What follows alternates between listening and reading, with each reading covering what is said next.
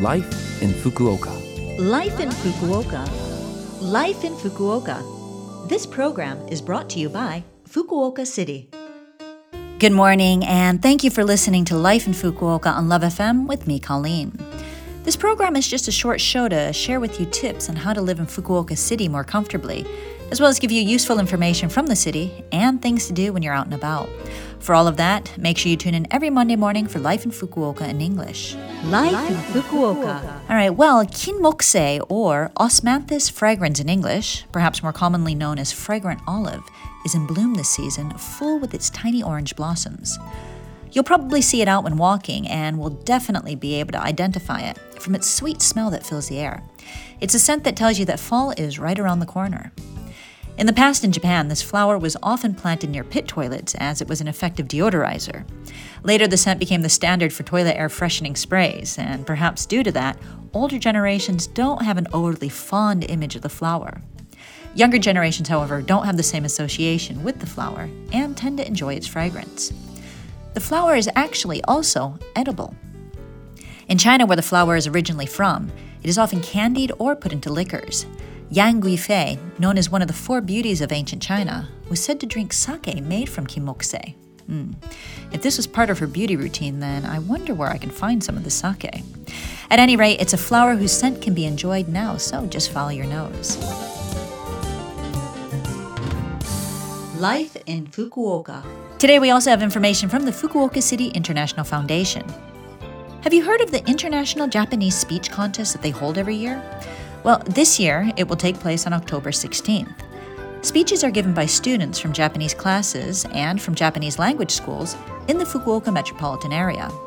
The topic of the speech is up to the participant and ranges from their experiences living in Fukuoka City to their dreams for the future, of course, delivered in Japanese. If you have a chance, come and support these students and listen to the fruits of their language study labor. You can attend the contest in person on the day or watch the speeches online later. If you're interested, please visit the Fukuoka City International Foundation's website to make reservations to attend or watch the videos of the speeches. All right, next is a call for applications for the international student housing. Uh, currently, there are some student housing family rooms open to applications for international students enrolled at universities in Fukuoka City or the Fukuoka metropolitan area. To be considered, applicants must be enrolled in a university and also must be willing to participate enthusiastically in projects conducted by the Fukuoka City International Foundation. The lease period is for two years, and single tenants will also be considered. For more information about the application and other requirements, please visit the Fukuoka City International Foundation's homepage or send an email to dorm at fcif.orjp, that's D O R M at fcif.or.jp with any questions you may have. And now I want to share a little information about Fukuoka City International Foundation's monthly mail magazine. The magazine, published in English and Japanese, shares news and information about international exchange events and cooperation and is available to everyone. Just search for FCIF in your web browser and sign up for the Foundation's website to receive that valuable information.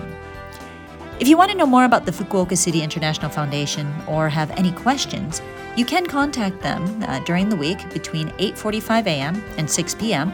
at 092 262 1799.